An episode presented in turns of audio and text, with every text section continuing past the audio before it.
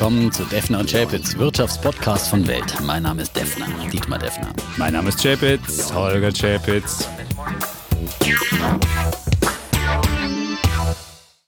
Episode 92, lieber Defner. Und an der Börse kann es ruppig Oh. zugehen. Und diese Erinnerung braucht es ja angesichts dieser etwas, äh, würde ich sagen, lässigen Stimmung. Du hast ja immer gesagt, ach, wenn der Markt mal 1% fällt, dann müssen wir einsteigen. Nein, ich Und hab nicht das gesagt, war auch bei den Kollegen schon so. Die Prozent. kamen so, wenn es mal so ein bisschen, so ein bisschen knistert an der Börse. Und deswegen hat es jetzt mal so richtig gekracht. Und jetzt wissen wir, dass auch eine Börse mal an einem Tag 4% fallen kann, wie beim DAX. Das, war am Montag der Ganz Fall. gut, wenn man das immer wieder mal in Erinnerung gerufen bekommt. Ja, die Einschläge in Sachen Corona kommen in der Tat näher.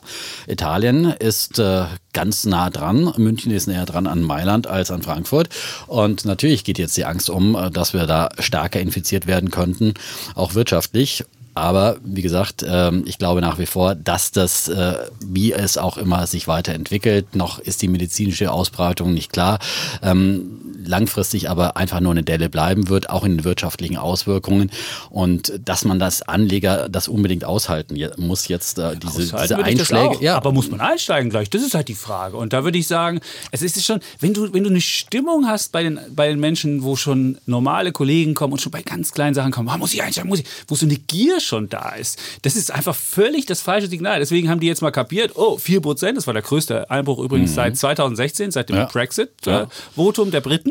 Und dann kapieren die mal, oh, es kann auch mal runtergehen. Ja, und, das äh, ist, die, die Lehre kann man nie früh genug machen. Ja. Auch all diejenigen, äh, die jetzt vielleicht zum Jahresanfang mit uns in diesem äh, ETF-Sparplan auch eingestiegen sind, die vielleicht im Februar ihren ersten Sparrate abgeschlossen haben und gleich rumst es, ja, lieber früher als später diese Erfahrung machen, äh, denn äh, sonst wird man ja gierig und denkt, es geht immer nur geradlinig geradeaus nach oben. Äh, davor warne ich, aber ich warne eben auch davor, dass man dann sich von dieser Panik anstecken lässt. Also ich habe eher immer jetzt immer wieder äh, die Frage bekommen, soll man jetzt verkaufen, muss ich jetzt dringend raus, weil der Coronavirus noch viel, viel schlimmer wird und so weiter, muss ich jetzt schnell noch alles verkaufen. Äh, das ist die Frage, die äh, sozusagen immer wieder aus der Wetterredaktion manchmal Okay, kommt. Nicht von Georgos, sage ich, ne? sondern Dann hast du echt so feige Menschen da oder ängstliche oder weiß ja, ich nicht was. Also Also, nicht feige würde ich das nicht bezeichnen, aber es ist natürlich eine vorsichtige Herangehensweise. Und ich hatte heute Mittag Robert Halver zu dem Thema auch bei mir in der Börse am Mittag. Der sagt auch, bitte auf keinen Fall jetzt irgendwie sozusagen einen ETF-Sparplan ähm, äh, auflösen, stoppen oder was auch immer oder gar verkaufen, sondern einfach weiterlaufen. Denn mit ETFs kauft man jetzt einfach zum Beispiel Genau. günstiger ein mit einem Sparplan, wenn man die gleiche Sparrate hat wie normalerweise. Und dann gibt es ja automatisch nochmal 5% mehr fürs Geld, wenn, man, wenn äh, die Börse entsprechend so ist es. Weiterlaufen lassen, aber nicht denken jetzt lassen. sofort, oh, ich habe noch Geld gibt- übrig, ja, da muss nein, ich jetzt mal ja, aber es gibt, es gibt trotzdem Leute, die einfach immer noch Geld haben, die sich überlegt haben, das haben wir auch aus vielen äh, Zuschriften bekommen, dass sie gerne einsteigen möchten. Und eins ist auch klar, der DAX ist bei 13.000 Punkten einfach günstiger als bei 13.800 Punkten. Aber bei 12.000 noch mal günstiger. Ja, und das ist ja eine unserer Wetten. Und ich würde eine vermuten, unserer es Wetten. geht noch mal auf 12.000 Du glaubst, es geht auf runter. 12.000 Ja. runter. Ähm, aber es kann sich ja auch immer wieder schnell umkehren. Wir hatten vor drei Wochen auch schon mal diese Coronavirus-Panik an den Märkten, wo es unter die 13.000 ging. Danach ging es wieder schnell hoch auf 13.800.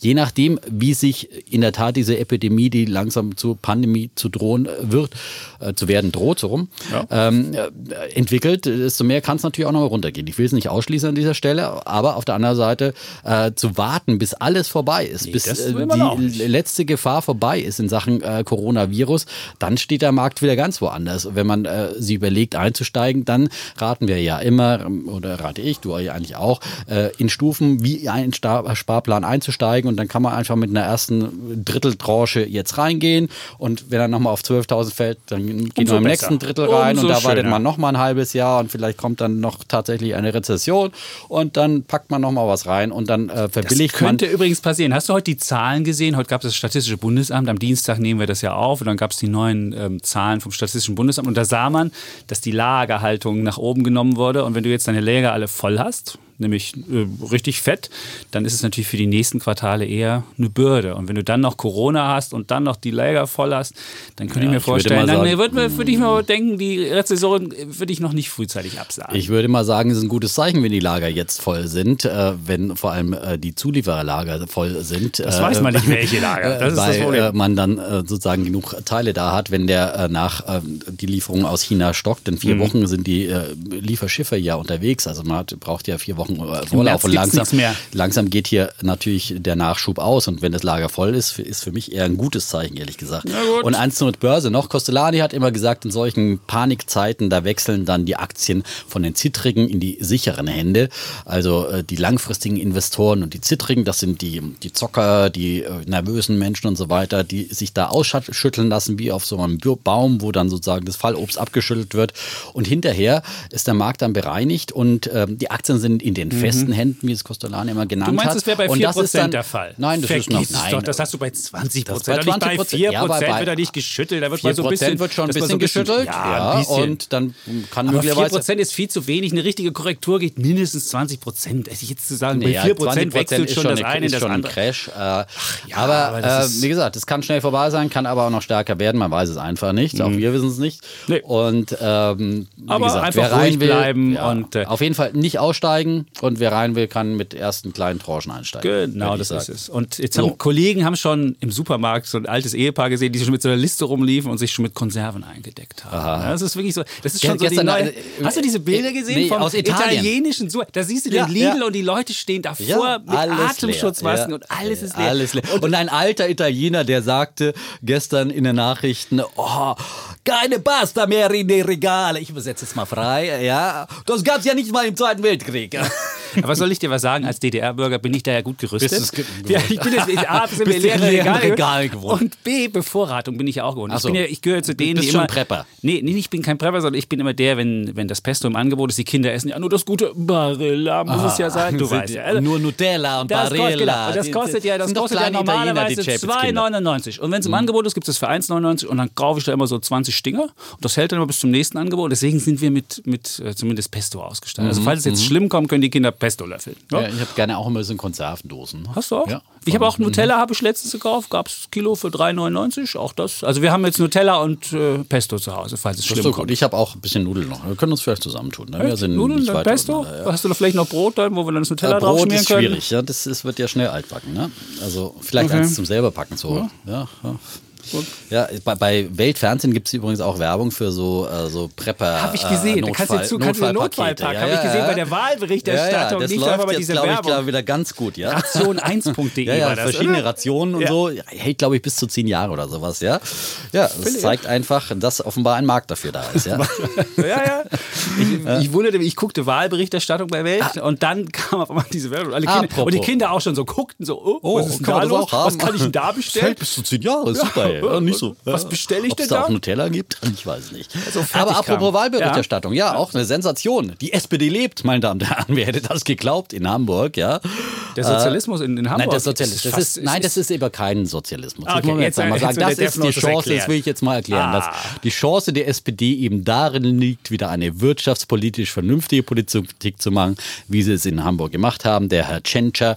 Ja, und äh, damit kann man dann auch Wahlen in der Mitte gewinnen. Der hat ja viel Zustimmungsraten äh, auch quer durch alle bürgerlichen Parteien bekommen und äh, sich hier überall offenbar Stimmen geholt. Und damit gewinnt man Wahlen. Und er hat ja extra äh, sozusagen die linken Parteivorsitzenden äh, Esken und äh, Walter Borjans nicht nicht eingeladen äh, zum Wahlkampf. Und gerade finde ich in der Wohnungspolitik äh, macht einfach Hamburg vor, wie man es machen muss. Bauen, bauen, bauen. die haben trotzdem höhere Mieten als in Berlin. bauen. Nee, gut, es ist überall höher als es ist überall höher als in, in, in Berlin. Okay. Das checken bloß die Berliner nicht. Aber äh, mit dem Mietendeckel äh, wird es hier auf jeden Fall äh, keine neuen Mietwohnungen geben. So viel steht fest. Der ist ja jetzt offiziell in Kraft getreten. Und äh, der Notstand wird größer werden, auch wenn ein paar dann sozusagen privilegiert werden, die Wohnungen haben, die ihre Miete absenken können. Ich, ich fand aber in Hamburg, in der Hamburg-Wahl gut, dass die FDP mal eins aufs Dach bekommen hat für dieses furchtbare Agieren in Thüringen, beziehungsweise auch der Parteivorsitzende. naja, er hat ja aber- überhaupt nicht kapiert, dass er das Ja. falsch gemacht hat. Ich dachte mir so, oh, ich will mich da nicht hinstellen und würde dann irgendwie so tönen. Die haben jetzt ja, sind ja nicht mehr drin, weil sie unter der 5%-Hürde rausgekommen sind. Beziehungsweise die, hier, die Vorsitzende, die Spitzenkandidatin hat ihr Direktmandat In gewonnen. Blankenese, genau. Genau. In Hamburg Blankenese. In. Da Da ist die Welt noch in Ordnung, ein- ja. Ja, da kann man mal direkt mal. Aber Und nur wenn du von heißt. Und bei den. Stimmt.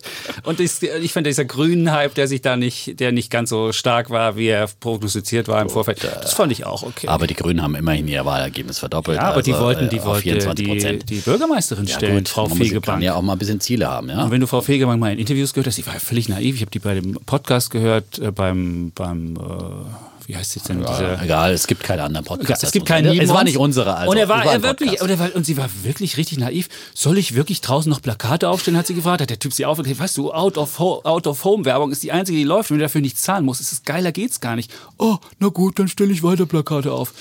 Ja, das ist, äh, es war in so einem äh, Marketing-Podcast. Ja. Naja, also wie gesagt, 24 Prozent ist äh, die einzige Partei, die ordentlich zugelegt hat. Äh, das kann sich aber schon das auch Ziel sehen war verfehlt. Ja, das, Das Ziel war das Ziel verfehlt. völlig Gut, verfehlt. Ja, wenn Ja. du die halt höhere Ziele setzt, du kannst dir natürlich auch wie die FDP irgendwie niedrige Ziele setzen, sie trotzdem verfehlen. Ja.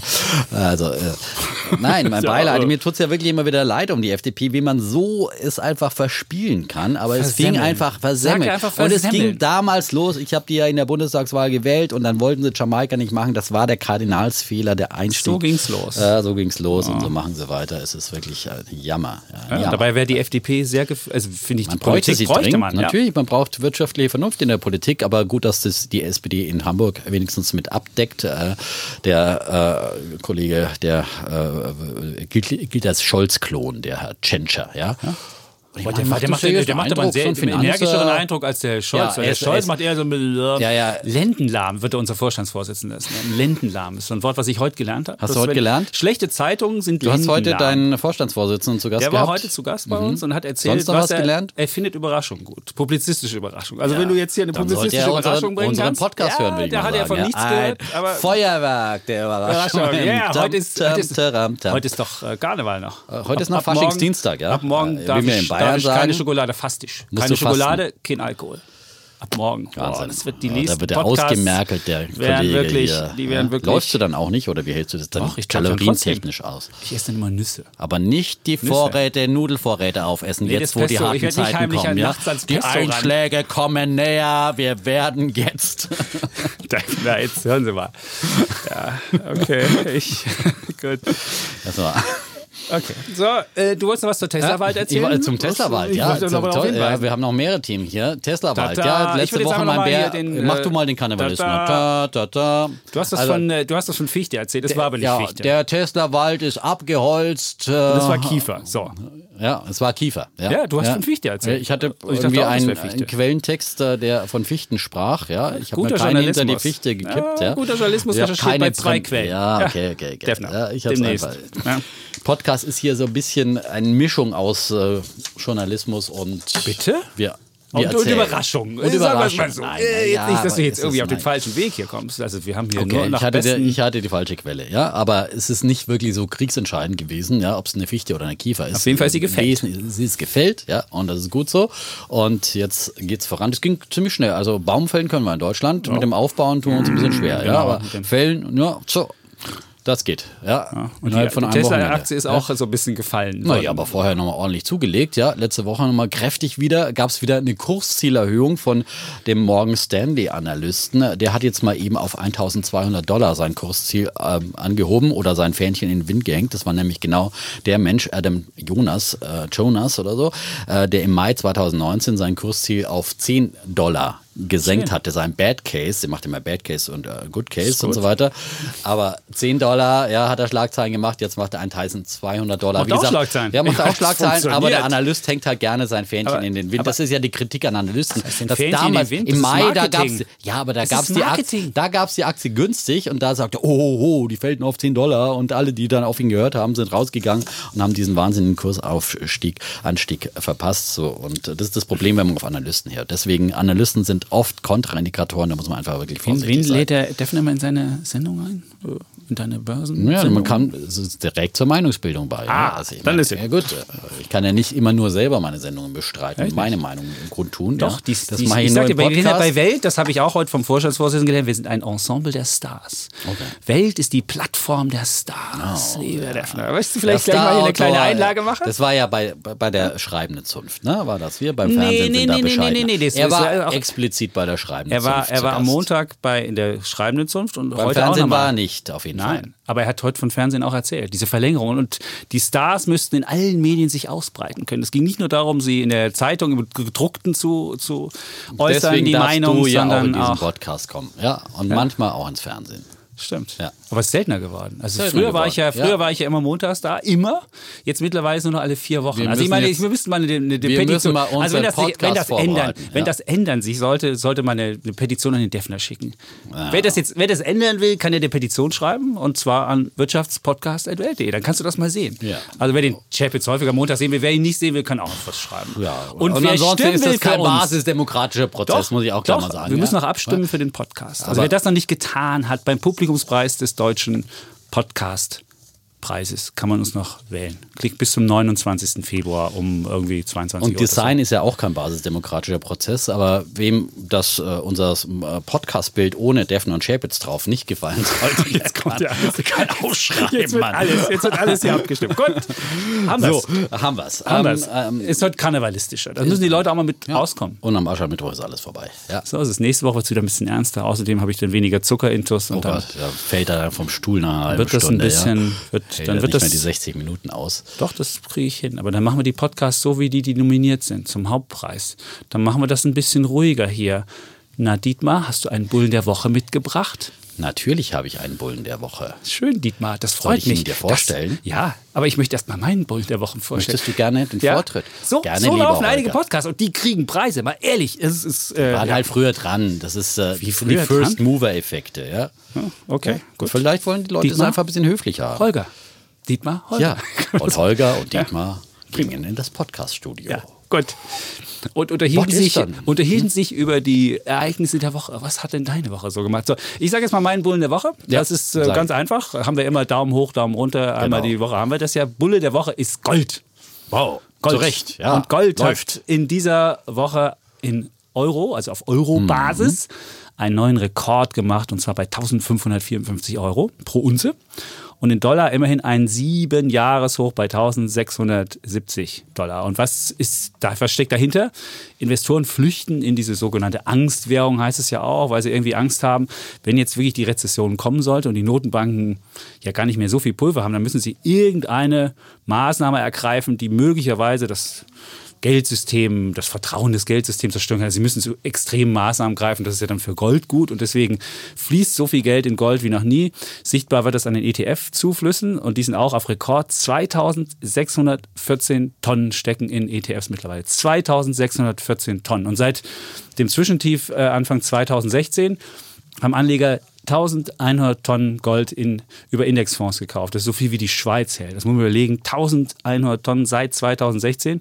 Und mit 2614 Tonnen sind ETFs nach Amerika, Deutschland und dem IWF der viertgrößte Goldhalter der Welt. Also der viertgrößte. Also Amerika ist immer führend mit 8 Tonnen. 8000 Tonnen, Entschuldigung. Dann kommt Deutschland mit 3, äh, 3366 Tonnen, dann der IWF mit 2800 Tonnen und dann kommen schon die Indexfonds mit 2600 Tonnen. Das muss man sich überlegen. Und schon noch vor Italien mit 2400 Tonnen und Frankreich äh, auch mit 2400 Tonnen. Und die Rallye könnte sogar noch weitergehen. Das spricht zwei Sachen dafür. FOMO ist der Klassiker, also Fear of Missing Out. Viele, die Gold nicht haben, denken sich so, oh, da verpasse ich was, da muss ich mitmachen. Immer, wenn was anzieht und so wirklich, wenn man sich den Chart anguckt, das geht ja wirklich so kerzengerade fast nach oben, dann denken viele, muss ich auch mitmachen. Und das Zweite ist, dass Analysten, du hast es ja vorhin schon angesprochen, mit der Goldrallye ja, völlig hinterherhinken. Es gibt einen einzigen Analysten, der ein Kursziel hat, was über dem aktuellen Preis ist, und das ist von der Citigroup. Und haben Sauers vor zwei Tagen erhöht auf 1700 Dollar. Und sonst ist das durchschnittliche Kursziel für Gold am Jahresende bei 1500. Und da sieht man, dass in der Community die meisten Gold irgendwie abgeschrieben hatten, weil es nicht so richtig gelaufen ist. Und deswegen ist das mein Bulle der Woche. Und ich könnte mir vorstellen, dass das Gold nochmal den alten Dollarrekord knacken könnte. Ich glaube, das lag bei 1920 oder oder so. sowas, ja. ja. Ja. insofern. Ähm, In diesem Jahr noch? drin. Ich weiß nicht, ob in diesem Jahr noch. Es ist schon, schon ein relativ heiß gelaufener Markt. Aber man sieht schon so ein bisschen Gold. Würde ich jedem empfehlen als Beimischung. Jetzt nicht, um unbedingt Rendite zu machen, aber als, so als Absicherung. Man sieht ja immer, wenn es ein bisschen kracht, dann ist Gold eigentlich eine ganz äh, hübsche Aber es schreiben uns ja auch wirklich viele Leute, dass sie richtig fett Gold haben und dann noch Schweizer Franken im Depot und jetzt auch mal ein paar Aktien kaufen wollen. Also ich meine, Nee, das ist schlecht. Das ist jetzt Das ist natürlich nicht alles super gelaufen, aber das ist natürlich dann ein reines Krisendepot. Das stimmt. Äh, und äh, da kann man natürlich, wenn man einen richtig fetten Goldanteil hat, dann auch mal äh, ein paar Gewinne mitnehmen. Das ist wie im Aktienmarkt auch und seine Assets wieder allokieren, wieder so ein bisschen sozusagen ähm, anpassen, den Anteil und sagen, okay, nehme mir ein bisschen Gold raus, nehme ich da ein bisschen Gewinne mit und kaufe ich ein paar, paar Aktien dazu ist auch eine Möglichkeit, äh, um das Depot wieder ins Gleichgewicht zu bringen. Und ich würde auch sagen, 5 bis 10 Prozent Goldanteil kann man schon haben, wenn man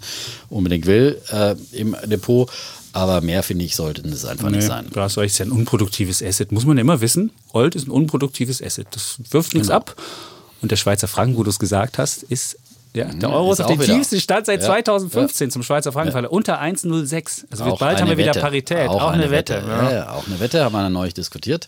Mal sehen, was, äh, ja, es ist relativ schnell, die, Bewegung, gerade am Devisenmarkt. Insofern kann wir man da auf 1,10 gewettet. Das, so also, das wird immer Euro in Schweizer Franken gemessen. Deswegen sozusagen, wenn der Franken steigt, dann steigt, äh, sinkt dieser Kurs genau. äh, vom Euro zum Franken. Jetzt eben auf 1,6. So, ich habe einen Bullen der Woche. erklärt. Hast du schön erklärt meine Damen und Herren. Meine Damen und Herren. Devisenmarktanalyse mit Dietmar Deffner. Meine Damen und Herren, es folgt der Bulle und der Woche von Dietmar Deffner. Bitte, er Dietmar. geht an einen Bitte, Dietmar. Interviewpartner der letzten Woche, der auch in meiner Börse Mittag war. Ich habe auch ein Foto bei Instagram gepostet. Ja. Ja als Nachweis der Recherche. Aber bei Instagram, ja. aber das, das war ein bisschen unscharf. das war unscharf. Das, das war unscharf. Ich habe also so vom Monitor so abfotografiert, so rausge. Das hatte nicht die Instagram-Optik, wie man sich das vorstellt. Da, da sind die Menschen immer schön iPhone, und, ja. und, und toll ge- geschminkt und so. Ja, Geschminkt warst du, aber es war so ein bisschen krisselig. Es war halt und, authentisch, ja. ja. War authentisch jetzt, ist bei Instagram Nein, das war nix. eben also von meinem Computermonitor Okay. dann irgendwie so rauskopiert irgendwie mit. Äh, das war nicht so, äh, wie man es natürlich bei uns dieses High-End-Erlebnis, das man bei Weltfernsehen hat. Ja, äh, das hat das nicht du vermittelt. schön das ist erzählt. einfach nur ein kleines Zitat und wer das Ganze in voller Schärfe sehen will, kann es auch mal bei Welt.de angucken. Ja. Äh, Ja. wen, nach wem sucht man? Nach dem Telekom-Chef Tim Höttges. Äh, Dein Bulle der Woche. mein Bulle der Woche. Ja. Und zwar aus äh, mehreren Gründen. Er hat wirklich letzte Woche geliefert, muss man sagen. Äh, sehr, sehr gute Zahlen vorgelegt. Und das zum 25. Geburtstag. Er hat auch vorher dann ein Kerzchen auf einer Torte angezündet zur Feier des Tages. Live im Fernsehen? Mit Kerze? nicht bei mir im Fernsehen, sondern bei der Übertragung der Bilanzpressekonferenz. So. Die wurde ja auch äh, sozusagen teilweise im Internet übertragen. Haben die keine äh, Brandschutzauflagen da? naja, ich würde mal sagen, eine Kerze kann man anzünden, auch ohne Brandschutzaufschlag. Okay, gut. Ich nicht, dachte, in Deutschland wäre das ist. anders. Was? Gut, Kann man keine Kerzen anzünden? Oh, warst ja noch nie die hellste Kerze auf der Torte, wa? Dö, dö. Danke, Dietmar. Danke, Dietmar. Ja, bitte. Gerne, gerne. Könntest du fortfahren mit deinem äh, Bullen Und der da Woche? meinte er, also, das ist ein historischer Tag für die Deutsche Telekom. Wie gesagt, 25. Geburtstag, fünf- äh, Geburtstag in dem Sinn des IPOs, also 25 ähm, Jahre nach dem Börsengang. Da haben wir ja letzte Woche schon mal drüber gesprochen, über den Börsengang so ein bisschen, äh, dass der Kollege 1996. Chapitz dabei war und so weiter. 28 D-Mark 50 Pfennig. Und für Privatanleger für 28 mit 50 Oder Pfennig. dann meinte Rabatt. mit 25-jährigen Geburtstag nicht das IPO, sondern äh, als sie zur AG formierten wahrscheinlich. Das ne? kann auch war sein, weil das wäre sonst- 95 Rechner, Ja, würde ich jetzt aber mal der, sagen. der Börsengang war Ich weiß 96. nicht, was er da genau meinte. Aber jeden Fall Ja, eine er hat eine Kerze angezündet zum 25. Ja, und hat auch in meinem Interview gesagt, und wir haben heute auch 25. Geburtstag. Ja, und ich gesagt, Gratulation, Herr Oettges. Ja, auch. so. Und man muss ihm vor allem gratulieren zu seinen Zahlen, weil die wirklich äh, außerordentlich gut waren. Ähm, Konzernumsatz um 6,4 Prozent gestiegen, operatives Ergebnis vor Steuern und Zinsen um 16 Prozent gestiegen und unterm Strich das Ergebnis sogar um 80 Prozent gestiegen. Blitzsaubere Zahlen, muss man sagen. Das war ein Grund zum Feiern. Der andere Grund war, dass vor allem es neben dem 25. Geburtstag demnächst wieder ein großes Fest in der Familie gibt und da hat man ja seine US-Tochter T-Mobile US, die man ja schon seit, keine Ahnung, gefühlt Jahrzehnten verheiraten will.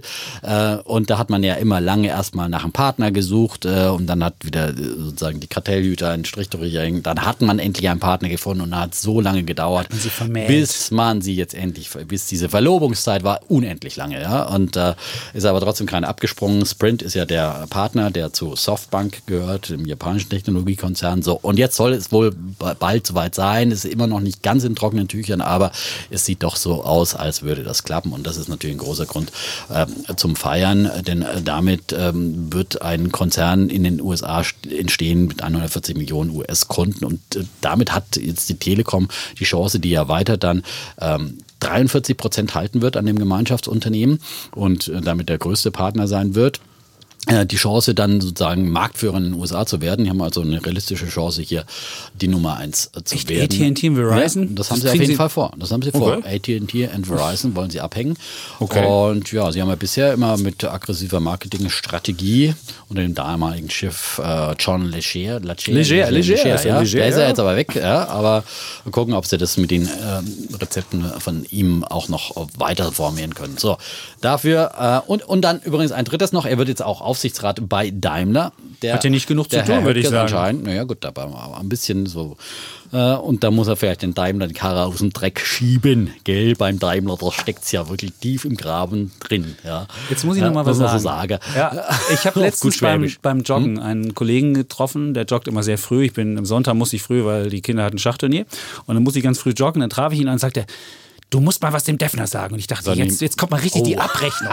Und er Er sagt, hat die Argumente, Unrecht. die Also Argumente. er ist so toll. Sag ihm, er hat ja immer recht. Nein, nein, nein, Aber- ich dachte, er sagt, die Argumente sind subkomplex, gimpelhaft oder was auch immer, was ich immer hier schon Oh, vorgeworfen habe. Er, er sagt ja, nee, der sagt einfach nur, der soll nicht mehr Schwäbisch reden, weil das Schwäbisch, was der Defner redet, das redet man nirgendwo in diesem Landstrich. Und ich dachte so, danke für diesen Beitrag. Vielleicht so ein bisschen in Richtung Franken meinte, er, aber auch das wäre, es, es, das Schwäbisch würde vielleicht für Okay. manche Leute echt Ding, aber es wäre nicht wirklich Ja, echt. ich, bin, ich bin ja kein Schwabe, also Ja. ich versuch's nur, ja. Hast du Das- einen Brenzelschwaben getroffen beim, beim Nee, ein richtiger- beim richtiger- ein richtiger Ein Prenzlauer Schwabe. Bergschwabe, meine ich. Ein Brenzelschwabe. Ja, der rennt, ist, ist Beim wahnsinnig. Prenzlauer Berg ist ja joggt, angeblich joggt so verseucht von Schwaben, und, ja. und Ja, so ja, weiter. und der rennt und rennt und rennt, er macht demnächst den 100 Kilometer Lauf und sowas. Also, ist, ja, hat schon. Ja? Und der wechselt die regelmäßig Schwaben, seine ja. Arbeitgeber und verdient jedes Mal 800 Euro mehr, wenn er wechselt. Augen auf Ist bei der halt- Berufswahl, ja. Ist in der IT-Branche tätig. Ich wollte sagen, er ist auf jeden Fall kein Journalist geworden. Ne? Obwohl wir jetzt die Da Stars bist sind. du immer froh, wenn du den Arbeitgeber nicht Alter, wechseln musst. ich bin der wenn Star du noch, jetzt hier. Du bist Star jetzt, ja. Und das musst du auch mal anerkennen. Hast du gleich mal noch Null dran geschrieben? Ah, hallo, Herr Döpfner, hier bitte ein Autogramm. Wunderbar. So, ähm, Übrigens noch was zum Thema Hochzeit. Zum, äh, zu deiner Hochzeit? Nee, nicht zu meiner. Zu der, du hast ja eben gesagt, das wird vermählt. Die, Ach so. Braut, die Brautkleider werden knapp in Deutschland, weil aus China die äh, Produktion immer von Brautkleidern ist und es gibt in Deutschland bald keine Brautkleider mehr. Also wer vorhat zu heiraten, sollte möglicherweise nochmal sich bevorraten mit einem Brautkleid. Naja, aber da ist ja eh eine Vorlaufzeit von, von einem Jahr oder so. Ein halbes Jahr musst du ja im Voraus, äh, glaube ich, musst du richtig lange voraus dein, dein Hochzeitskleid. Ist so. Nochmal zu Herrn Höttges, also wie gesagt, beim Daimler. Ja. Da, oder jetzt Aufsichtsrat. Und äh, da soll er jetzt der Experte für Digitalisierung und Transformation äh, im Aufsichtsrat werden und da ein bisschen eben äh, nachhelfen. Und äh, letztlich in einem Daimler-Podcast hat sich der Höttges dazu schon geäußert und hat gesagt, ich bin kürzlich Tesla gefahren und muss ehrlich sagen, die Software dieses Autos ist außergewöhnlich. Verglichen mit einem Mercedes ist das eine Revolution. Ja, da sie bestimmt schon mal viele Freunde im neuen Unternehmen gemacht. Aber Tesla-Fan ist er auch noch und für all das verdient Herr Höttges auf jeden Fall einen Bullen der Woche. Und die Aktie ist auch wirklich richtig fett gestiegen, die Telekom-Aktie nach den Zahlen. dachte, die über Daimler-Aktie, 4%. die ist Nein, die. Daimler-Aktie Ja, natürlich nicht. Die Daimler, da ist äh, momentan Hopfen und Diesel verloren. Ja. Ja. Ähm, Ach, die Telekom-Aktie. Ja, sie hat mal die so ein Telekom-Aktie über ist ja auch- 4% gestiegen nach, dem, nach den ist ja auch Zahlen. jahrelang irgendwie so Ja, vor gut, sich hingedümpelt. aber Das ist ich halt meine, immer nur ja, aber für Dividende die Telekom ist das wirklich ein ordentlicher Sprung. Ne? Ja. So. Dann kommen wir zu meinem Bären der Woche. Mhm. Ja. Und zwar mein Bär der Woche ist Warren Buffett. Eigentlich einer unserer Stars, ja, einer unserer Idole, Helden. Ja. weil er ja eigentlich das Geld langfristig anlegt und ist ja die personifizierte, der personifizierte Zinseszinseffekt. Er hat ja kapiert, dass wenn ich Geld lange anlege, dann kommt der Zinseszinseffekt zum Tragen und dann kriege ich aus wenig wird ganz viel. Und wenn ich den Friseur spare und dann möglicherweise selbst mir die Haare schneide, kann ich aus dem gesparten Geld ganz viel Geld machen, wenn ich es Der anlege. Kollege Chapitz lässt ja seit Jahren von seiner Frau die Haare Ja. schneiden. Ja? Ja, bist du, gibt's was gegen Er müsste eigentlich schon wirklich reich sein, ja. Ja, deswegen. Ja. Bei der Frisur. Danke. Da gibt es die umgekehrte Korrelation äh, Frisur zu Reichtum. Dietmar, darf ich meinen Bär der Wochen hier weiter? Natürlich. Das ist, wir sind heute etwas Skala. aber Ich weiß nicht, ob wir unsere Menschen, die wir mit unserer Serie 85 hier rangeholt haben, die von uns solide Anlageempfehlungen erwarten oder Nein, nicht Empfehlungen oder empowered. solide empowered. Ja, wir haben Dass die empowered. jetzt denken, das wäre hier so ein bisschen flachsig, was wir hier abliefern. Das sollen Sie nicht denken. Nein. Nein. Nein. Nein, Wir machen ja auch ein bisschen Feuilleton hier. Gut. Äh, das ist ein Insiderwitz. Ähm, auch ähm, gut. Äh, nicht jeden Insiderwitz erklären. Das So. stimmt. Ähm, dann kommen wir also zu meinem Also, Bär der Woche. Es ist Woche, Warren bitte. Buffett, der ja eigentlich unser Held ist. Aber er hat ja auch schon letztens gesagt, die Leute sollten lieber ihr Geld in den S&P 500 packen, als aktiv anzulegen. Jetzt ist er selbst Opfer genau dieser Vorhersage geworden. Er hat nämlich mit seiner Holding Berkshire Hathaway, das ist ja so eine Investment-Holding, wo er ganz verschiedene Sachen immer investiert, hat er 2019 so stark underperformed wie seit zehn Jahren nicht mehr. Er hat nämlich 11 Prozent gemacht, also Berkshire Hathaway. Mhm. Und der S&P 500, der Total Return, also wenn man mit Dividenden macht, was man ja machen muss, weil Berkshire schüttet keine Dividenden aus, ähm, über 30 Prozent. Also du siehst, wie weit er underperformed hat. Ein Grund ist, dass er so einen hohen Cash-Anteil hat. Er hält ja relativ viele Unternehmen, beispielsweise auch an München Rück, glaube ich, was, und an anderen Versicherern. Und die schütten ja immer Geld aus. Und dieses Geld, was er da kriegt, kriegt er am Markt anscheinend nicht mehr angelegt. Deswegen ist der Cash-Anteil auf 128 Milliarden Dollar gestiegen, fast auf einem Rekord. Und jetzt versucht er sich irgendwie zu behelfen, indem er eigene Aktien zurückkauft. Hat er auch im vierten Quartal 2019 gemacht. 2,2 Milliarden äh, Dollar hat er eingesetzt. Aber das Problem ist, er kriegt gar nicht genug Aktien gekauft, weil die notiert bei 300.000 Dollar. Es gibt relativ wenig, weil die, er hat sie nie gestückelt. Er hat seit Beginn der Aktie, hatte sie nie ähm, äh, kleiner gemacht, so wie das andere Unternehmen machen. Die sagen, dass aus, aus einer Aktie machen wir halt 10 und dann kostet sie nicht mehr 1000, sondern 100 eine. Und das hat er nie gemacht. Deswegen sind die halt wahnsinnig hoch im Wert.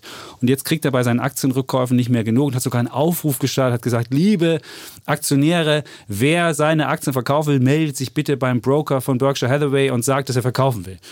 Und so will er versuchen, irgendwie wieder was zu machen. Was auffällig ist, er hat seit fünf Jahren hat er underperformed, nämlich 49 nur, während der Index 69 gemacht hat. Sogar auf zehn Jahre Sicht hat er underperformed. Da war 187 er, 271 der S&P 500 und lediglich auf 20 Jahre, da ist er noch solide vorn, da war es nämlich 512 Prozent er und 236 Prozent der Index. Und was man feststellt, er kommt irgendwie nicht so richtig mit diesem ETF-Geld zurecht. Also seitdem der ETF-Markt angesprungen ist, seit 2009 und die Masse wirklich so richtig fett einfach in den Markt reingeht, seitdem ist er der Underperformer. Und nun würde ich sagen, wenn man glaubt, dass dieser ETF-Run und diese ganze Sache ist, dann ist man mit dem S&P 500 besser aufgehoben. Wenn man denkt, dass irgendwann vielleicht da doch ein Risiko drin liegt mit dem ganzen ETF-Geld, dann ist man natürlich für seinem Unternehmen möglicherweise besser aufgehoben. Trotzdem sage ich, Bär der Woche, Warren Buffett. Naja, das liegt jetzt aber nicht nur am ETF-Geld, das liegt vor allem, dass er äh, zu wenig Technologie im Portfolio hat. Er hat ja Apple gekauft jetzt äh, seit kurzem. Das ist, glaube ich, sogar seine äh, größte Position, mhm. wo er nicht jetzt unbedingt eine ganze Firma besitzt. Ähm, aber auf der anderen Seite hat er die ganzen anderen hat er äh, verpasst. Und vor allem die langen Jahre, als die wirklich super Performance gemacht haben, äh, die Amazons, die Googles dieser Welt. Und die machen ja im S&P 500 ein Riesengewicht aus. Mhm. Und, äh, und deswegen ist er so zurückgeblieben. Aber wenn das eine Bubble ist? Und ja, möglicherweise ist das möglicherweise hat das ETF-Geld da eine Bubble. Ja, aber das wird ja immer größer. Nein, aber diese, das ETF-Geld wird ja auf alle verteilt, ja. Und, ja, aber die Großen werden immer größer. Ja, die Großen werden immer größer, aber die, die nein, also werden die Kleinen natürlich auch größer, sozusagen, wenn du den ETF kaufst. Ja, aber, aber die Leute kaufen viele kaufen Tech-ETF, ja, die Leute kaufen das ist ja was anderes. Und, aber viele halt kaufen auch, ja, aber viele kaufen auch Amazon und, und die Einzelaktien, ja, und oder sie kaufen einen Fangindex und was auch immer, ne? Also das ist hat jetzt nichts, nicht jetzt wieder hier die ETFs schlecht machen, sondern äh, im Prinzip ähm, hat es halt vor allem mit dem Tech Boom zu tun. Und klar, und wer glaubt, das wäre eine Blase, sollte äh, da rausgehen. Äh, aber auf der anderen Seite sind es halt auch die wachstumsstärksten Unternehmen, die sehr, sehr starke Marktstellungen haben. Das sehen wir ja immer wieder. Und Apple lobt er ja mittlerweile. Früher hat er, also Anfang der 2000er, wollte überhaupt nichts mit Technologie zu tun haben. Dann kam er ja irgendwann mal auf Apple und Apple lobt er mittlerweile, hat er gestern mal CNBC ungefähr gesagt, das ist ungefähr das beste Geschäftsmodell in der ganzen Welt äh, bei Apple. Ja, so äh, hat Warren Buffett das jetzt gesagt und ja, vielleicht steigt er dann demnächst auch noch bei bei Amazon einer was auch immer, ja. Das hat er gesagt, das wäre einer seiner größten Fehler gewesen. Ja, genau. Hat dass er das gesagt. nicht gemacht hat. Genau. Ja. Ja, also aber ich bin mal gespannt. Ähm, aber in, ich glaube, wenn solange dieser, dieser liquiditätsgetriebene Rallye anhält, solange wird er nicht, wird er nicht outperformen. Erst wenn es wieder mal ein bisschen ruckeliger wird, wie wir es ja jetzt haben, möglicherweise ist das Aber seine er ist Chance. natürlich dann immer derjenige, der da ist, wenn es richtig rumst an den ja. Börsen, wie im Jahr. Der ist mutig und er greift 2008, zu. 2009, da hat er dann richtig bei den US-Banken kräftig zugegriffen und ist eingestiegen, als die nach unten gerumst sind und alle nur noch äh, pleite Banken gesehen haben. Da hat er mutig zugegriffen und jetzt wartet er halt wieder auf seine Gelegenheit und er hat seine Prinzipien, das muss man halt einfach sagen und äh, die verletzt er auch nicht und äh, er hat eben nicht diese Gier, diese Fear of Missing Out und sagt, okay, jetzt muss ich unbedingt hier nochmal Amazon zum sein? Rekordpreis äh, kaufen und auch dabei sein und noch Beyond Meat auch noch kaufen und alles, was äh, sozusagen abgeht wie Schmitz Katze, sondern er hat da seine strengen Bilanz, äh, seine Kennzahlen, die er sich anguckt und äh, Charlie Munger übrigens, sein Partner, der ist ja noch älter als er, über, über 96, äh, 93 oder 96 oder was was? 96. 96 schon. Ist das so? Ich weiß es nicht. Ich glaube, also weit über 90 und äh, Buffett wird, glaube ich, jetzt erst 90. Äh, und ähm, der hat neulich gesagt zu Tesla, äh, er würde niemals Tesla kaufen.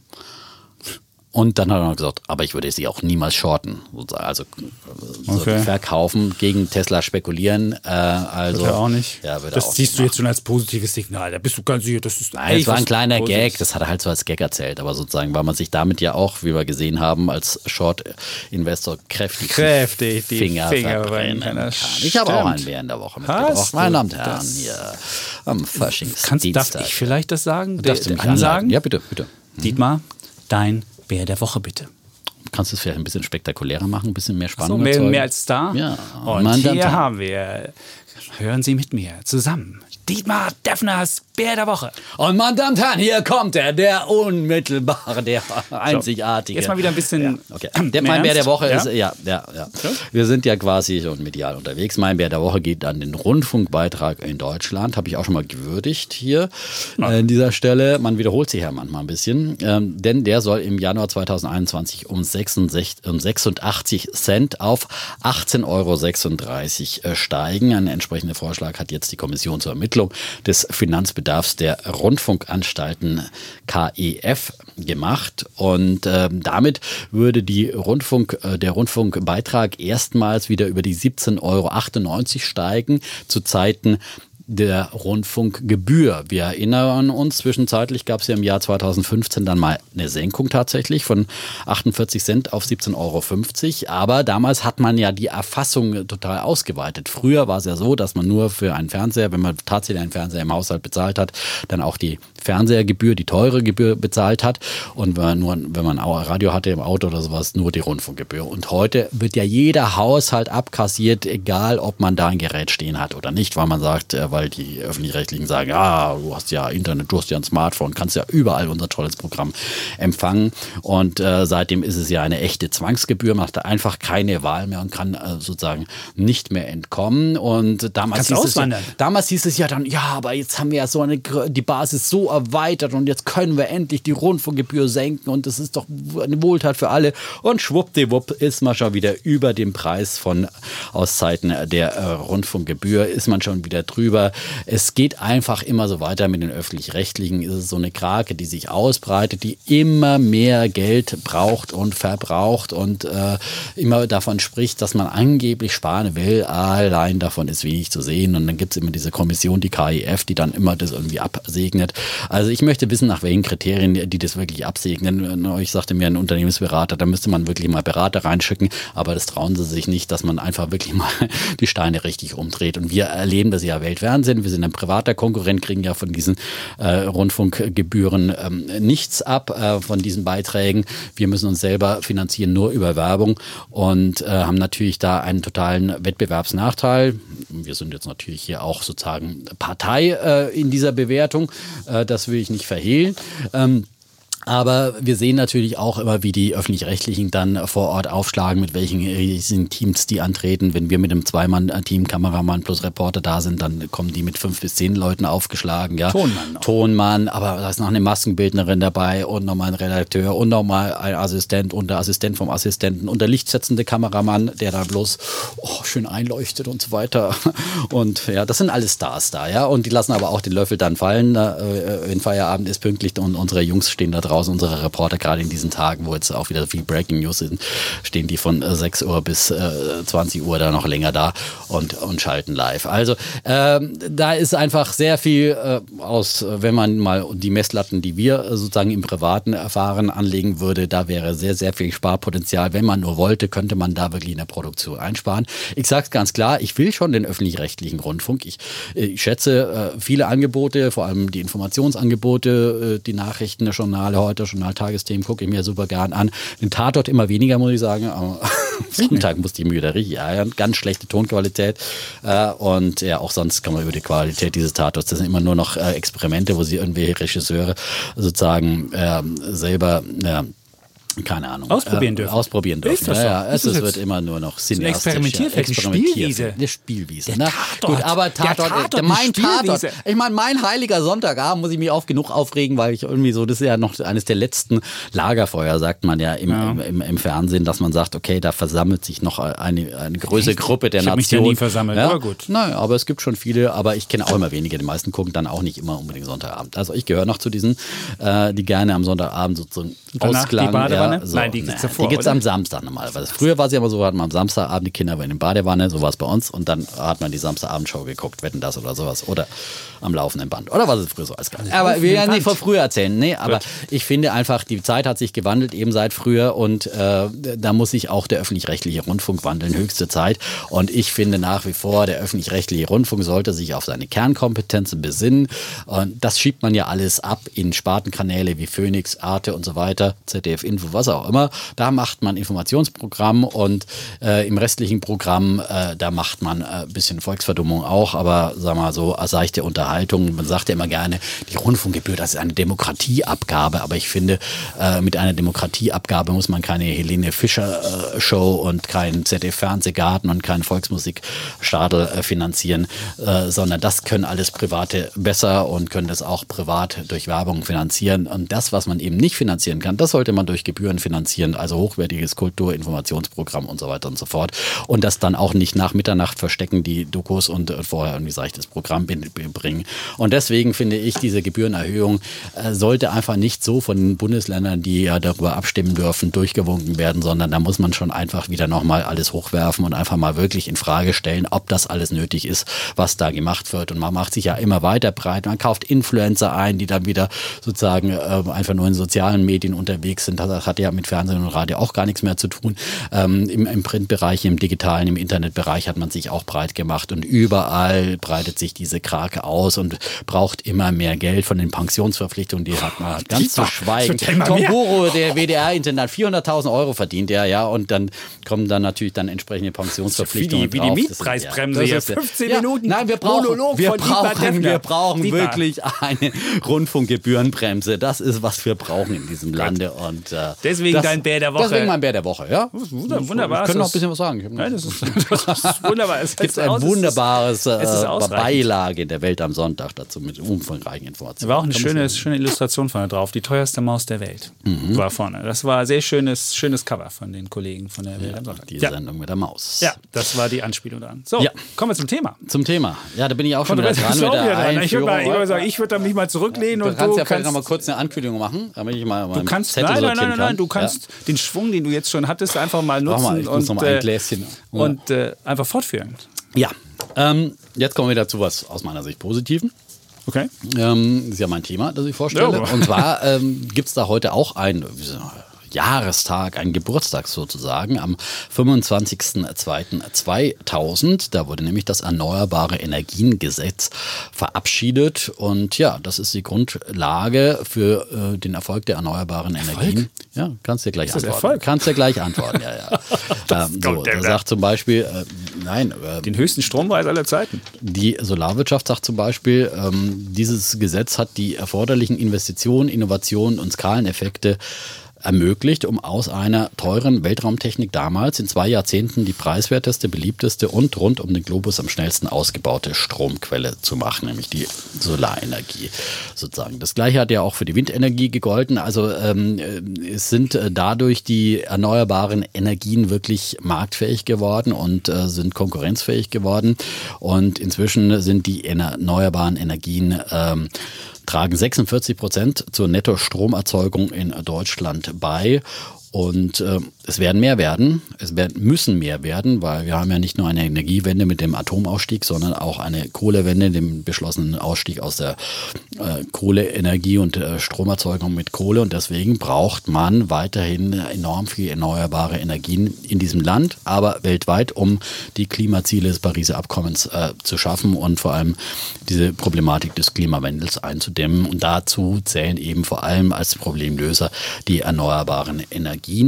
Ähm, es sind zum Beispiel in dieser Zeit, in den letzten 20 Jahren, schlüsselfertige Solarstromanlagen um 80 bis 90 Prozent im Preis gesunken. Und das führt dazu, dass eben der Strom jetzt sehr, sehr günstig erzeugt werden kann.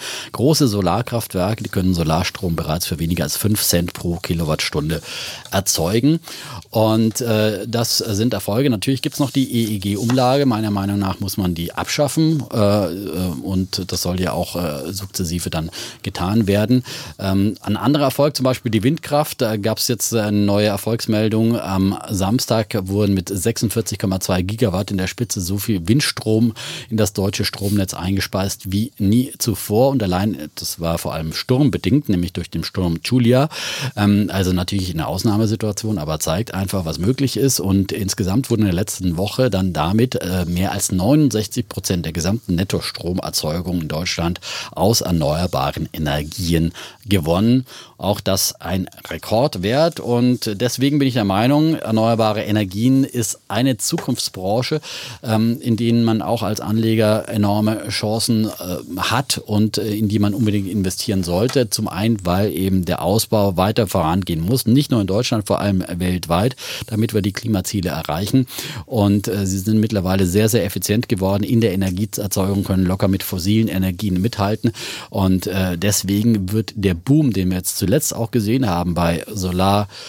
Herstellern, bei Solarwechselrichterherstellern und allem, was mit Solar zusammenhängt, äh, weitergehen. Und ähm, ich hatte ja zu Weihnachten in unserer Weihnachtsausgabe ein ETF empfohlen, äh, der diesen Clean Energy Bereich abbildet, wo 30 führende Unternehmen aus äh, dem Bereich der erneuerbaren Energien drin sind, die führenden Wind- und Solarhersteller. Das ist der iShares Global Clean Energy ETF. Und ich glaube, dass der bis zum Jahresende 10 Prozent höher mindestens stehen wird als heute. Das wäre dann auch schon mal die Wette gleich mal angekündigt. So, Herr Chapitz hat das Wort. Das hast, hast, du doch wunderschön gesagt. Also, wir sind ja gar nicht so auseinander, was jetzt die erneuerbaren Energien anbetrifft. Wo wir wahrscheinlich auseinander sind, sind, ob das jetzt ein Erfolg ist, unser erneuerbare Energiengesetz 20 Jahre, waren es 20 Jahre? 20 Jahre. 20 Jahre. Ja, genau, heute jetzt, auf den Tag, genau. Ob das ein Erfolg ist oder nicht. Und ja. da würde ich auch mal einen Blick in diesen, in diesen iShares Clean Energy Index packen. Und wenn man mal guckt, wie viel Prozent in diesem Index deutsche Werte ausmachen dann sind die noch nicht mal unter den führenden, warte mal, unter den führenden ja, zehn. Siemens Gamesa ist Ja, Siemens Gamesa, das aber das, ist ein gilt von nicht Siemens mehr, beherrschtes Unternehmen. Ja, aber das gilt nicht als, das, die hat ihren Sitz woanders, deswegen gilt nicht als deutsches naja, Unternehmen. Wenn man mal guckt. Aber das wird demnächst im Siemens Energy übrigens aufgehen. Möglicherweise, ja? möglich, vielleicht wird es ja dann deutsch. Aber sonst, ansonsten ist unter den Top Ten kein es ist Deutschland nicht mit aufgeführt. Und zwar mit, dann muss der Anteil deutscher Unternehmen unter 3,5 sein, weil nämlich UK der zehntgrößte Markt ist. Und wenn du siehst, dass in diesem Global Energy mit dem Geld, was wir bezahlen, noch nicht mal irgendwie der Anteil in diesem globalen Portfolio 3,6 Prozent ausmacht von deutschen Dingern, dann muss ich wirklich sagen, äh, dann ist das kein, das dann, ist kein das, dann ist das, dann ist das kein, na, aber ich möchte doch, wenn ich so viel bezahle und wenn ich so viel subventioniere, dann möchte ich doch wenigstens auch, dass ich in meinem Land mit dieser Energieform nicht nur irgendwie dann sich dreht, wenn der Wind weht, sondern oder wenn, wenn, wenn, die, wenn die Sonne scheint, sondern will ich ja auch irgendwie diese Wertschöpfung von diesen neuen Energien haben. Und das haben wir hatten ja mal ganz kurz dieses äh, Solar Valley im, im, im Osten und dann sind ja alle äh, Unternehmen irgendwann pleite gegangen, weil die Förderung äh, die falsche war. Weil erst hat man gefördert und dann haben die sich an diese, äh, an diese äh, Förderung gewöhnt und als man dann irgendwie die Förderung abgeschafft hat, waren sie nicht wettbewerbsfähig. Ja. Das, ist das, das war wirklich äh, einfach eine völlig verfehlte Politik. Das ist das eine. Also ich sage einfach, das kann also nicht als Erfolg gehen für Deutschland und äh, auch wenn man guckt, wie die erneuerbaren Energien eingebunden sind in dieses ganze Stromnetz, gibt es ja teilweise bei Stromspitzen negative Strompreise. Da sieht man ja, wie absurd das ist, weil dieses Problem, dass wenn mal die Sonne scheint und gleichzeitig der Wind weht, wohin mit der Energie, weiß man nicht. Und dann kann es sogar so weit gehen, dass wir negative Strompreise haben, was völlig absurd ist, weil den Strom kann man ja nicht wegwerfen, sondern muss ihn ja immer verkaufen. Und dann ist halt so viel zu viel da, dass man negativ hat. Das ist schon mal kein Erfolg. Und dann, äh, was, den, was, diesen, was diesen Index anbetrifft, ich habe einfach mir die 30 Werte mal angeguckt mhm. und geguckt, wie viel da reingegangen ist. Diesen Index sind, irgendwie, der ist jetzt mittlerweile 800 Milliarden Euro schwer. Und der war vor kurzem noch 200 Milliarden schwer. Und dessen Teil ist natürlich dadurch zustande gekommen, dass äh, die Werte mehr wert geworden sind, aber ein Teil ist einfach durch, durch Mittelzuflüsse. Und jetzt ist mittlerweile so viel Geld in diese ganzen Buden reingeflossen. Wir haben ein KGV in diesen, in diesen Öko-Aktien, ein KG, durchschnittliches KGV von 70,9. 70,9. Nun kannst du natürlich sagen, wow, wir brauchen das viel mehr, wir brauchen mehr Wind, wir brauchen mehr Sonne und 70,9 ist doch eine ganz wunderbare Angelegenheit. Aber ich sage dir ganz ehrlich, äh, was, was Windsachen anbetrifft, was äh, da, da, da kannst du in Deutschland siehst du ja schon, wie, wie das nicht weiter vorangeht. Im, im äh, Inland, da gibt es so ein bisschen Offshore, also auf, der, auf dem Meer draußen. Aber man sieht, das funktioniert einfach nicht mehr. Diese, dieses Wachstum ist nicht da. Und wenn man sieht, welche Solarunternehmen noch irgendwie was machen, dann ist es ein bisschen Technologie, diese Wechselschalter-Sachen, die wir noch in Deutschland ein bisschen haben. Aber die ganzen Solaranbieter sitzen entweder in China oder sitzen in Amerika. Und äh, so richtig viel mit dieser Branche verdienen, sehe ich auch nicht unbedingt, weil du hast ja schon angesprochen, wie viel billiger diese, äh, diese Solarzellen geworden sind. Also es ist auch nicht unbedingt was, wo Unternehmen äh, wahnsinnige Gewinne machen. Und bei einem KGV von 70,9 und bei so einem harten Wettbewerb kann ich nicht erkennen, wie das irgendwie erfolgreich werden kann. Und ich habe vielleicht ein, ein Beispiel dazu, wie, wie Leute das Geld da rein donnern. Ich habe neulich mal den Podcast Deutschland 3000 mhm. gehört, das ist von den öffentlich-rechtlichen Rundfunkanstalten, von den ganzen Jugendsendern, haben die so, eine, so ein Interviewformat. Mit Gebühren war, finanziert. Da, genau, mit Gebühren finanziert. da war Aya Jaff da und Aya Jaff gilt als die, äh, als die große Koryphäe auf dem Gebiet von, von äh, Entrepreneurship. Und man weiß zwar nicht, was sie macht, aber man weiß schon, dass sie irgendwann in der Forbes-Liste der reichsten Frauen ist. Und die hat dann gesagt, warum man in Aktien investieren soll. So bin ich auf den Podcast gekommen, weil das die, der Titel war, wie sie mit Aktien reich werden. Da dachte ich mir, oh, bei Deutschland 3000, so ein Thema, habe ich da reingehört. Und dann erzählte sie, ja, ich gucke immer, wo Trends in der Welt passieren und jetzt sehe ich überall Fridays for Future rumlaufen und da sehe ich, die wollen alle grüne Energie haben. Und da habe ich mal geguckt und dann sehe ich da Global Green Energy, das klingt doch nach gut. Und da habe ich mein Geld reingepackt und da kann man reich werden. Und wenn ich sage, wenn Leute so investieren, wenn, und äh, das war ja nur ein Beispiel und weiß nicht, wie viele Leute diesen Podcast hören, aber wenn, wenn so Leute investieren und viele andere machen das wahrscheinlich auch, weil sie ESG-Standards machen müssen, ESG ist Environment, Social und Governance-Standards, packen die halt das Geld da rein. Und da fällt viel zu viel Geld im Vergleich zu den Unternehmen, die es, mit, die es auf dem Gebiet gibt, rein sein. Und das durchschnittliche, die durchschnittliche Market Cap von diesem, von diesem ETF ist 4,6 Milliarden.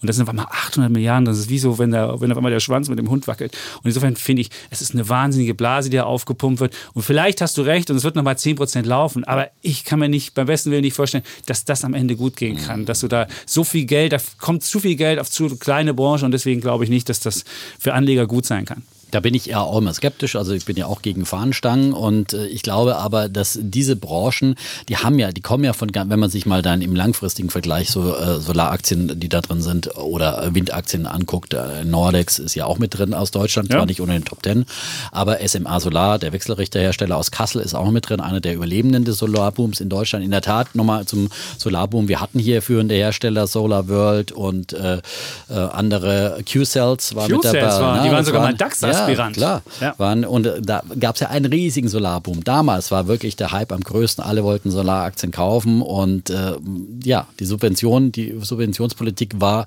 nicht richtig damals für diese Unternehmen. Das zeigt sich im Nachhinein.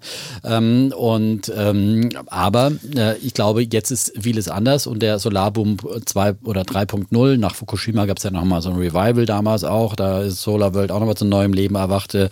Ich glaube, die haben dreimal Pleiten hingelegt, und bis es dann endgültig war, so ungefähr. Ja. Mit Frank Aspekt, dem äh, Sonnenkönig aus Bonn. Das war Solarworld, äh, ja, genau, das war Solarworld, Wahnsinn. Ja, das war, ja, das war halt, das war halt auch wieder so eine Wahnsinnsgeschichte. Aber von diesen Übertreibungen, von dieser Euphorie, die damals herrschte, ähm, wo alle wieder gemeint haben, sie werden reich mit äh, Solaraktien und so weiter und es geht einfach immer nur geradeaus nach oben, äh, sind wir wirklich noch weit, weit, weit entfernt. Also Solaraktie, äh, Solarworld-Aktie hatte sich keine Ahnung für 1000 Watt auch da im, am Top. Also da sind wir jetzt im Moment auf einer ganz anderen Bewertungsebene, auch wenn wenn jetzt im Durchschnitt da ein KGV von 70 ist, ja. äh, vor allem die Wechselrichterhersteller Enphase. Äh, ähm, das ist der größte Wert in dem Ding, 8,8 Genau, und die sind letzte Woche an einem Tag nach Zahlen mal um 40 Prozent äh, gestiegen, enorm zugelegt. Äh, und, aber da siehst du doch, was da passiert. Ja, da, aber, aber das ist schon aber auch eine Zukunftserwartung und so weiter. Die Erwartung, dass wir jetzt unbedingt sehr viel Solar und die brauchen immer diese Solarwechselhersteller, SMA Solar ist da eher zurückgeblieben, meiner Meinung nach. Cinco Solar zum Beispiel, einer der größten größten, ich glaube sogar der weltgrößte chinesische Hersteller von Solarmodulen. Äh, die haben ein KGV von 6 übrigens äh, und äh, die haben eine Bewertung von einer Milliarde Euro umgerechnet im Vergleich zu über 4 Milliarden Umsatz. Also gibt es auch günstige Bewertungen in dem Bereich ähm, und äh, der Index insgesamt ist halt durch die Wechselrichterhersteller sehr, sehr bewertet. Aber es zeigt einfach, dass äh, äh, da jetzt die Spekulation drauf da ist natürlich, dass diese Energien absolut gebraucht werden. Wir sprechen ja nicht nur von Deutschland, wo es natürlich immer schwieriger ist, neue Windkraftanlagen zu bauen, aber auf der anderen Seite werden viele, die seit 20 Jahren da im Rahmen des EEG-Gesetzes hingestellt wurden, ja wieder erneuert durch äh, viel effizientere Anlagen, durch teurere Anlagen, wo die Hersteller auch wieder mehr und neues Geld mit verdienen. Und ähm, auf der anderen Seite geht das Ganze ja jetzt in Asien, findet der meiste Zubau statt im Solarbereich äh, und ähm, in den Entwicklungsländern mittlerweile. Da wird es richtig interessant. Wir sprechen ja auch davon, dass Wasserstoff irgendwann der Einstieg in die Wasserstoffwirtschaft geschehen soll. Ja, das wird ja mit Hilfe von erneuerbaren Energien soll dieser Wasserstoff ja hergestellt werden und das in wind- und sonnenreichen Gegenden, zum Beispiel Nordafrika, wo man Wind- und äh, Solarkraftwerke im großen Stil dann aufziehen kann. Also da ist ein enormes Potenzial. Das ist, bemisst sich nur an, nicht nur an der kleinen Fläche in Deutschland, sondern an den riesigen Flächen weltweit, die dafür hervorragend geeignet sind. Und ich glaube, wir sind da wirklich jetzt am Anfang eines großen Booms und eben auch durch Fridays for Future. Und ich finde da diese Trendentdeckerin vollkommen richtig. Man muss auch solche Trends immer wieder entdecken, die gesellschaftlich sich auftun. Da ist die Börse nicht immer weit voraus, sondern die zieht dann immer erst nochmal hinterher und da ist nochmal viel Luft drin und immer mehr Anleger entdecken, dass sie ihr Geld nachhaltig anlegen wollen. Und äh, da gibt es natürlich verschiedene Kriterien, aber äh, wenn man ganz direkt äh, es anlegen will, dann ist natürlich dieser Bereich am besten. Ich würde ja auch nicht sagen, unbedingt jetzt das ganze Vermögen da reinpacken in diesen, in, in diesen ETF oder in diesen Index. Aber ähm, als sozusagen auch ökologisch interessierter Anleger kann man da schon ein größeres Gewicht reinpacken, auch nicht auf einmal. Ähm, und kam ja jetzt auch im Zuge des Absturzes auch wieder zurück, obwohl jetzt sicherlich wegen Corona kein einziges Windrad weniger gebaut werden wird oder auch keine Solarzelle weniger erstellt werden wird, ist möglicherweise auch hier eine kleine Einstiegschance. Also ich glaube weiter an die Branche und ich glaube vor allem an die Aktien aus diesem Bereich und ich, äh, die werden nicht nur dieses Jahr ordentlich zulegen, äh, sondern auch nächstes Jahr. Letzten Jahr haben sie über 46 Prozent gemacht, äh, dieser ETF in Euro und seit Anfang des Jahres äh, schon 20 Prozent. Mhm. Also da ist äh, für mich ja. weiter Luft nach oben.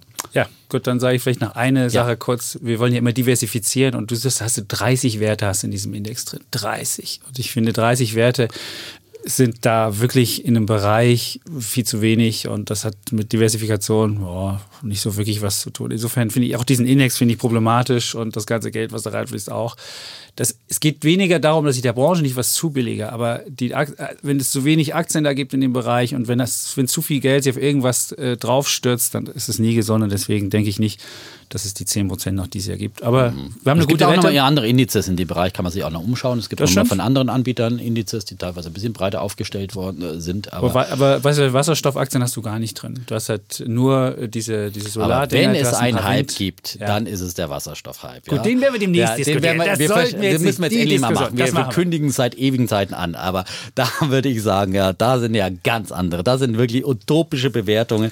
Das ist wirklich ein Hype wie damals im Solarboom. Ja, aber das findet dann der Chapitz wieder gut. Nein, ich finde so, ich finde, ich finde was, ich finde die, nein, den Boom finde ich auch nicht. Wenn das zu schnell geht, auch nicht. Aber ich finde, man soll diese Technologie nicht vorzeitig abschreiben und wir sagen, diskutieren. es wird alles wir werden es diskutieren. Wir werden es diskutieren. Gut. Ja, also Ach, es lohnt sich immer wieder Defner und Chapitz zu Unbedingt. Ja? Wir sind das äh, Finanzfeuilleton. Das Finanzfeuilleton. Das Finanzfeuilleton. Ja. Voller Witz und Dollerei und am Morgen ist Fastenzeit, da wird es wieder ernst. Ja? Unbedingt. Dann, äh, ja. Und ich, ich verschicke immer noch brav Listen. Oh, ist, es, gibt, es gibt immer noch die Nachfragen nach der ETF-Liste oder der Folge 85. Also wer noch mal wissen will, wie er sein Geld anlegt und vielleicht ist hier zu kurz gekommen zu sein scheint, der kann das noch mal hören. 85. Noch mal die Folge 85, ja. Und, und äh, uns ja. auch gerne natürlich weiter schreiben, uns gerne auch äh, rezensieren. Äh, Beim Podcast Apple Podcast zum Beispiel. Bei Podcastpreis gibt es noch in letzter Minute. Ja, bis zum 29. Februar, ja. diese Woche noch. Schnell noch abstimmen, ja. Und, äh, und, den Stars von Welt. von Welt gegen die ganz großen Stars im Podcast-Bereich so. da in der Welt da draußen äh, auch eine Chance Gut. geben, möglicherweise. So, das, das war war's. die, das war die äh, äh Folge 92. Folge ja, 92, ja. genau. Da, da, da, da. Das war. Und wir sagen Tschüss. Und ciao. Bleiben Bulle. Und Bär.